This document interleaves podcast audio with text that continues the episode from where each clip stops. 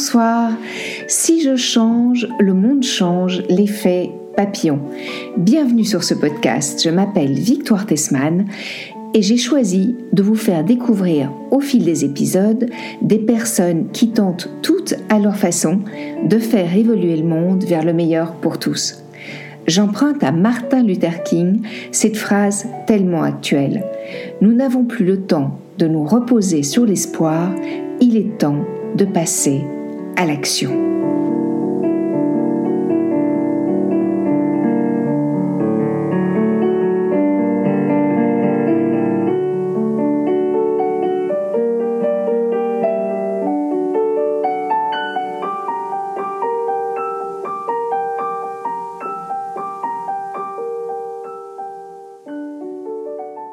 Voilà, c'est la rentrée. Nous voilà tous revenus chez nous, ou presque tous. Quel été?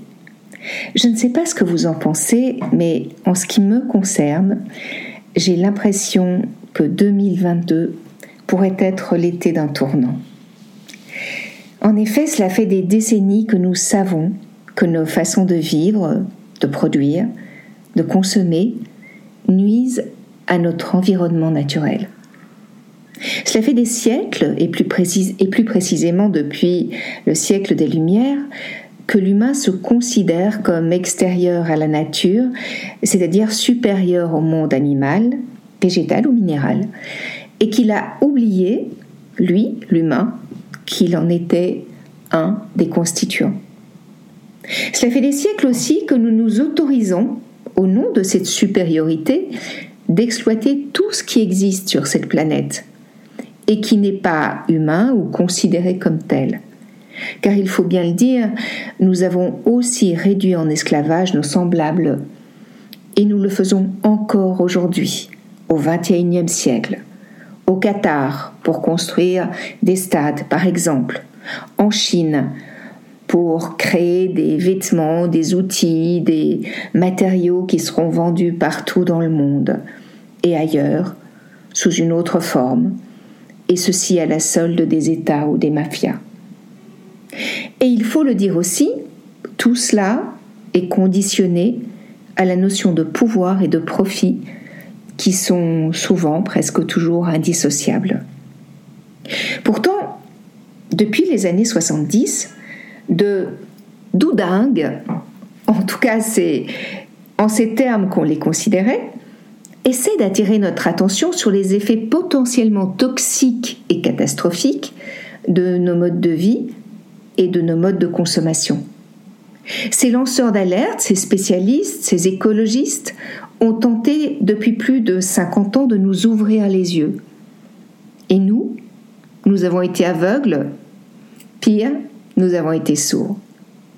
Il y a 20 ans exactement, à Johannesburg, en Afrique du Sud, lors du quatrième sommet de la Terre, le président Chirac prononçait ce discours très fort qui commençait par cette phrase inoubliable Notre maison brûle et nous regardons ailleurs.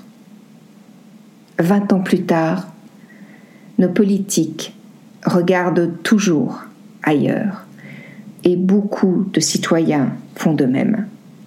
Alors la grande question c'est pourquoi? Il y a beaucoup d'hypothèses possibles et le sujet aujourd'hui n'est pas de développer ce pourquoi. Mais surtout, la question est double. Il y a le pourquoi en un mot. Pourquoi n'avons-nous donc pas pu regarder la réalité en face et mettre en place les actions pour enrayer ce drame annoncé? Et il y a le pourquoi en deux mots les réponses sont bien évidemment différentes. La première question interroge ce qui n'a pas pu être, ce qui n'a pas pu se faire et les raisons de cette impossibilité. La seconde question interroge les buts qui étaient liés à ce déni global. Quand je dis que l'été 2022 pourrait être l'été d'un tournant, c'est parce que partout, absolument partout, sur notre si belle planète et si fascinante planète, les humains ont été obligés de regarder la réalité et de ne plus détourner le regard, car c'était impossible, simplement impossible, de ne pas voir et de ne pas subir. Tous, quelles que soient nos conditions physiques, sociales, économiques, où que nous vivions sur cette planète, nous avons dû subir et observer les changements de notre environnement. Que ce soit des canicules, des pluies torrentielles, des tornades, des cyclones cataclysmiques, pardon, des feux gigantesques et gargantuesques, des sécheresses, des famines qui ont généré des déplacements de millions d'êtres humains. Tous, nous avons été impactés. Même les fameux 1% les plus riches de la planète n'ont plus pu fermer les yeux et ont subi aussi les inconvénients du réchauffement planétaire. Aujourd'hui, nous, citoyens du monde, avons un devoir moral vis-à-vis des plus vulnérables et des générations futures. Nous ne pouvons plus nous recroqueviller sur notre nombril. Quelles que soient nos origines, quels que soient nos moyens, nous devons poser des actes forts à notre niveau. Car un acte fort n'est pas le même pour un multimillionnaire, pour un chef d'État, pour un président d'organisation mondiale, pour un directeur d'entreprise, que pour un salarié, que pour un agriculteur ou pour un chômeur. Mais nous pouvons tous poser un acte fort à notre niveau. Pour les plus, pour les plus riches, cela pourrait être euh, d'offrir des millions pour, pour, mettre en place des actions concrètes de nettoyage des terres, des rivières, des mers, des actions concrètes pour soutenir la recherche qui veut redonner à la nature sa puissance et sa force. Car ne l'oublions pas, notre, notre écosystème est si puissant et si intelligent que si nous lui laissons la possibilité, il crée des solutions. Par exemple, des chercheurs de l'Hérault en France ont pu découvrir avec fascination qu'en introduisant certaines plantes sur des sols ou dans des eaux polluées, la nature même de ces plantes redonnait vie au milieu et l'assainissait totalement. Nous n'avons pas besoin d'investir des milliards dans l'intelligence artificielle qui a pour objectif de remplacer le vivant, nous avons besoin de soutenir des projets qui redonnent du souffle et de la vie à ce qui existe et qui est déjà parfait, mais que nous avons bousillé au fil des 70 dernières années.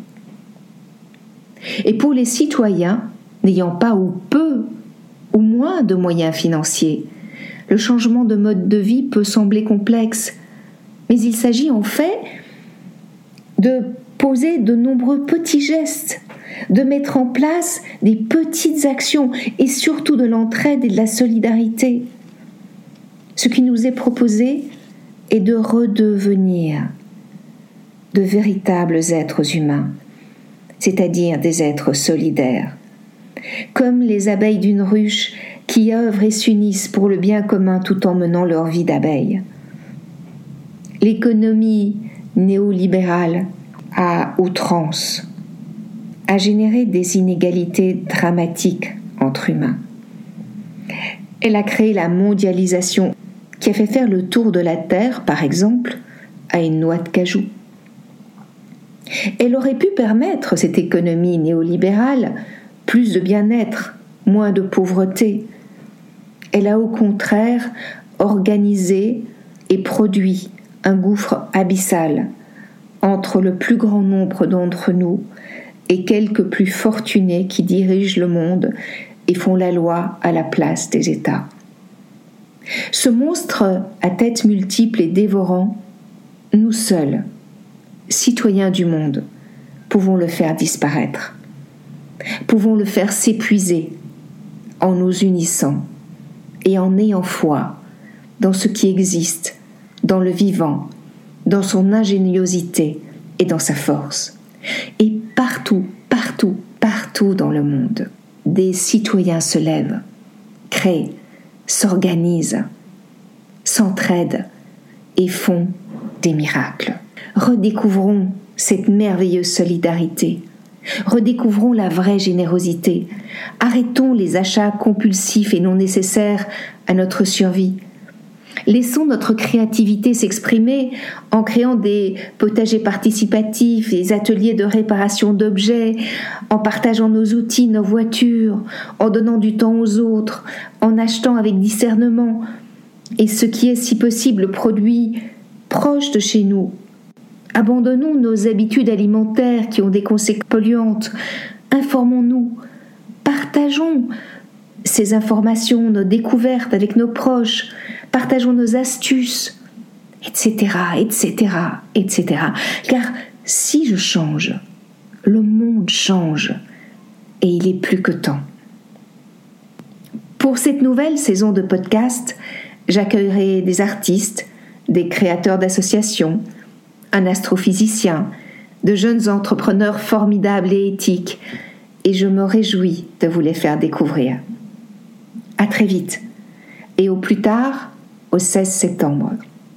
Comme vous le savez, si vous suivez ce podcast régulièrement, il est entièrement fait maison, et donc amateur. Si vous aimez l'écouter, n'hésitez pas à en parler et à mettre 5 étoiles sur Apple Podcast ou un commentaire positif sur votre plateforme de podcast préférée. Merci pour votre fidélité. Ce podcast, je le fais totalement bénévolement, vous ne pouvez pas savoir à quel point je suis heureuse de partager tout ce que je découvre et qui peut nous aider tous à retrouver l'espoir et à faire évoluer le monde. À bientôt.